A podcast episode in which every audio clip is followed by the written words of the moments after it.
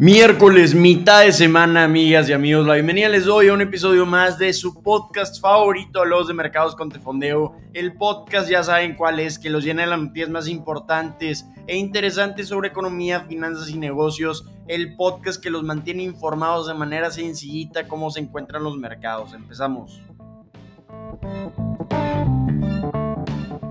Señoras y señores, empezamos hablando de cómo amanecieron los mercados el día de hoy y podemos decir que ya llegó el día de la semana para los mercados. El día de hoy, a las siete y media de la mañana, horario central, se va a estar publicando el índice de precios al consumidor de Estados Unidos. Actualmente son las 5:15 de la mañana, entonces los analistas, los inversionistas están esperando los resultados de este indicador inflacionario para determinar cuáles van a ser los siguientes movimientos de la Reserva Federal. Empezamos hablando de cómo amanecieron en el mercado de criptomonedas. En las últimas 24 horas el precio de Bitcoin ha caído un 1.66%, se encuentra casi, casi cerrado en los 23 mil dólares. Ethereum ha caído un 2.32% en las últimas 24 horas, se encuentra en casi 1.700 dólares, estando en los 1.695 dólares. Hablando del mercado accionario, tenemos un humor positivo el día de hoy. Los analistas tienen buenas estimaciones del dato inflacionario del índice de precios del consumidor que vamos a estar viendo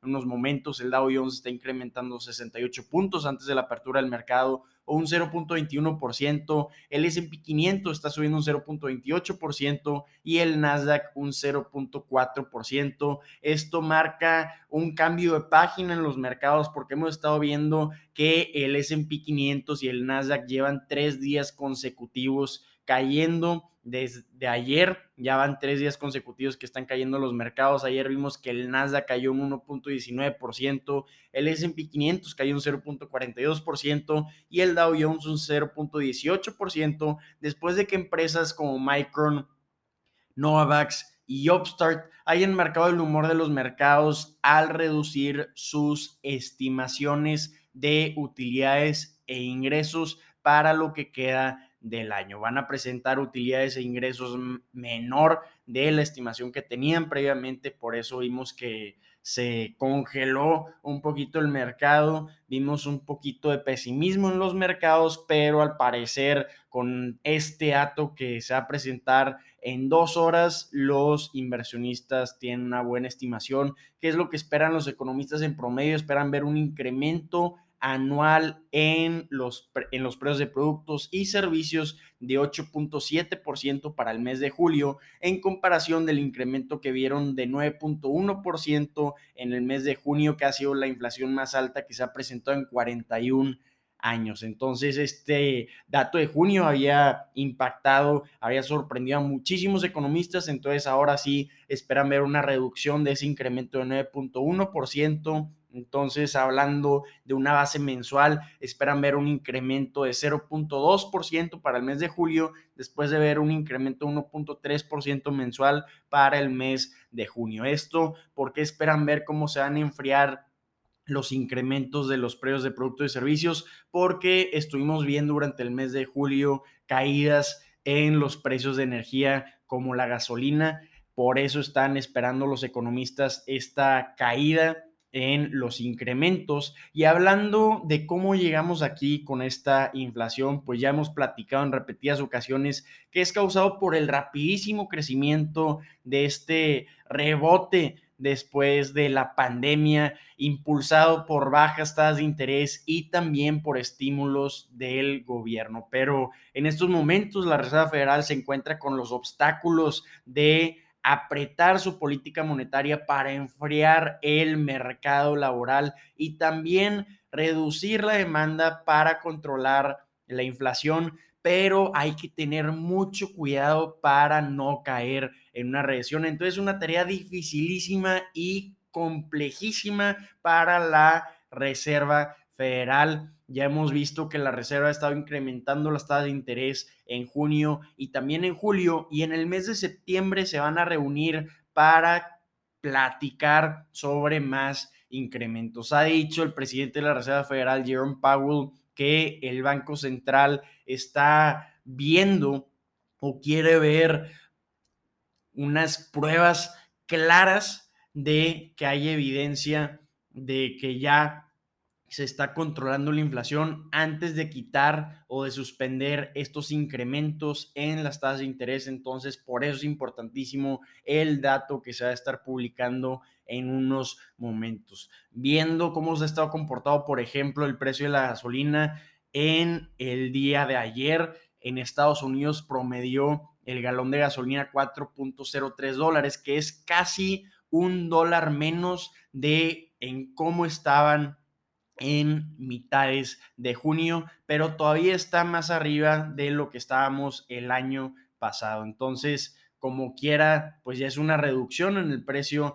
desde junio y esto, además de estas caídas en la gasolina, también estamos viendo que están, están reduciendo también los precios de alimentos y también de otros commodities de energía. Entonces, por eso es el buen humor de los mercados. El día de hoy vamos a ver si se cumple con las estimaciones de los economistas. ¿Cuál es su opinión? ¿Creen que presente más alto de lo esperado o que presenten más bajo de la estimación? Vámonos con noticias de ahora que hizo Elon Musk. Esta es una noticia importantísima para los accionistas de Tesla, también para la empresa Tesla, porque Elon Musk acaba de vender 6.900 millones de dólares de acciones de Tesla, diciendo que es para prevenir una venta repentina en el evento de que se ha forzado a llevar a cabo su oferta de adquisición de Tesla. Elon Musk se publicó en un documento regulatorio ayer después del cierre de mercado que el 5 de agosto vendió 7.92 millones de acciones, que son estos 6.900 millones de dólares. Y vía Twitter Elon Musk se protegió diciendo que ya había terminado de vender las acciones y que inclusive iba a comprarlas de nuevo si no lo obligaban a adquirir totalmente a Twitter. Recordemos que en abril Elon Musk había hecho una oferta de 44 mil millones de dólares a un precio de acción de 54.20 dólares para adquirir el 100% de Twitter. Recientemente retiró esta oferta diciendo que hay muchísimas cuentas falsas y que está mintiendo Twitter en sus documentos regulatorios de cuántas cuentas falsas hay, que no logra comprobarle a Elon Musk la empresa sobre el tema de los bots, entonces por eso retiró esta oferta de adquisición y en respuesta Twitter demandó a Elon Musk y este juicio se va a a cabo en octubre, entonces probablemente se pueda dar el evento de que obliguen a Elon Musk a cumplir con su oferta. Entonces, probablemente por eso estemos viendo que desde noviembre Elon Musk ha vendido más de 32 mil millones de dólares de acciones de Tesla. A pesar de estas noticias, están incrementando antes de la apertura del mercado las acciones de Tesla. Probablemente era algo que esperaban ya los inversionistas de Tesla. Están incrementando un 2% antes de la apertura del mercado. No veo cómo esto pueda beneficiar a las acciones de Tesla, pero sí a las de Twitter. Las de Twitter sí están incrementando un 4.3% antes de la apertura. Ese movimiento sí lo comprendo, pero en opinión personal no comprendo por qué están incrementando las acciones de Tesla, contemplando que su director ejecutivo acaba de realizar la venta más grande que ha hecho de sus acciones. Sin embargo, aún continúa con un 14% de Tesla. Qué bonito sería tener un 14% de Tesla. Entonces, permanece aún como el accionista más grande de la empresa. Sin embargo, llevó a cabo el 5 de agosto, como ya comentamos, la venta más grande que ha hecho hasta el momento de sus acciones. Hablando de cuál es el humor o qué es lo que sienten los mercados, pues muchos inversionistas dicen que Elon Musk no ha terminado de vender sus acciones, un 70% dice que es más probable que venda más acciones de que termine de venderlas. ¿Por qué están diciendo esto? Porque ya ha habido reuniones con accionistas en las que Elon Musk dice que cualquier debilidad en el precio de las acciones es una oportunidad de compra, pero 24 horas después de estas reuniones está vendiendo acciones él mismo. Entonces, por eso como que no creen lo que está diciendo Elon Musk de si ya han terminado estas ventas de sus acciones o no. Previamente no le había gustado esta oferta de adquisición a los accionistas de Tesla, por eso empezaron a caer las acciones, porque decían los accionistas que esto iba a distraer a Elon Musk de Tesla y también que se había propuesto poner un préstamo usando como garantía sus acciones de Tesla, entonces eso no le gustó a los accionistas, pero ahora ya está incrementando el tamaño de capital que iba a poner para esta adquisición, ahora es de 33 mil 500 millones de dólares y también ya tiene compromisos de capital de inversionistas como Larry Ellison, Sequoia Capital y también la empresa de criptomonedas Binance. Entonces va a ser interesantísimo ver lo que se, lo que se va a ver en el mes de octubre con esta batalla legal. Ya habíamos dicho que hay una cláusula en el contrato de esta entre Twitter y Elon Musk de que si una de las partes rompe el acuerdo se iba a pagar una multa de mil millones de dólares, pero muchos expertos legales están diciendo que no creen que sea motivo suficiente el de los bots para que Elon Musk pueda retirarse de esta adquisición. Entonces vamos a ver cuál es el resultado del juicio que se va a llevar a cabo en octubre, pero por mientras interesantísimo ver cómo Elon Musk ha estado acumulando estas ventas de acciones para prepararse para el evento de que lo obliguen a adquirir totalmente a Twitter. Había dicho Elon Musk que si no lleva a cabo esta adquisición de Twitter iba a sacar su propia red social similar a Twitter, entonces de cualquier forma, nos va a dar muchísimo de qué hablar, como siempre, Elon Musk.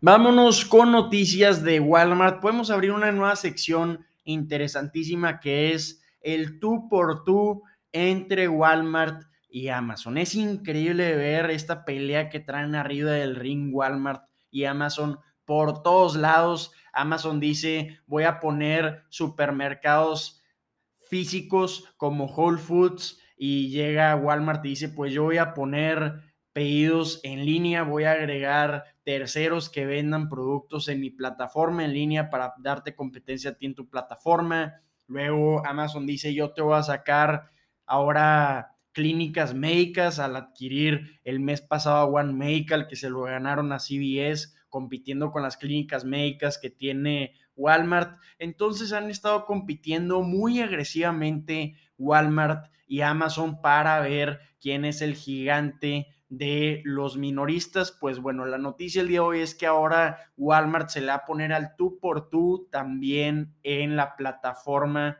de streaming. Walmart lanzó en 2020 un programa de suscripción llamado Walmart Plus en el que se ofrece por 12.95 dólares al mes o 98 dólares al año shipping gratis en órdenes en línea, también descuentos en gasolina. Tiene otros beneficios también como seis meses gratis de Spotify. No ha dicho cuántos miembros tiene, pero según Morgan Stanley tiene más o menos 16 millones de suscriptores, este programa de Walmart Plus. Y esto compite directamente con la membresía de Amazon de Prime, que cuesta 14.99 dólares al mes o 139 dólares al año, que incluye también shipping gratis para las órdenes en línea y también te incluye las membresías de Amazon Music y de Prime Video, que Prime Video es interesantísimo ver cómo ha estado creciendo al adquirir a MGM, también agregar deportes en vivo y programación original. Pues bueno, ahora Walmart quiere competir directamente con el streaming también, pero con una estrategia interesantísima porque quiere participar en streaming indirectamente. En 2020 Walmart ya había estado participando en la industria del streaming al tener a Voodoo, pero lo vendió en 2020 a, una empresa, una unidad de Comcast, al fallar en que se adopte ampliamente esta plataforma. Entonces, ahora quiere participar indirectamente. ¿Por qué indirectamente? Porque según personas familiarizadas con el asunto, Walmart está en pláticas con Disney, Comcast y Paramount para agregar a una de estas tres, empresas a su programa de membresías. Disney tiene a Disney Plus, ESPN Plus y Hulu, Comcast a Peacock y Paramount opera a Paramount Plus y también a Showtime Services. Va a ser bien interesante también esta competencia entre estas tres empresas porque están compitiendo muy agresivamente para ganar suscriptores y también colocarse como los reyes del streaming. Entonces, esta es la nueva noticia que hay en el tú por tú entre Walmart y Amazon. Vamos a ver quién queda como ganador en esta membresía de Walmart Plus. ¿Quién creen que agregue Walmart a su membresía? ¿A Disney, a Comcast o a Paramount? Mándenoslo por mensaje como te fondeo en Instagram. Ahí estamos.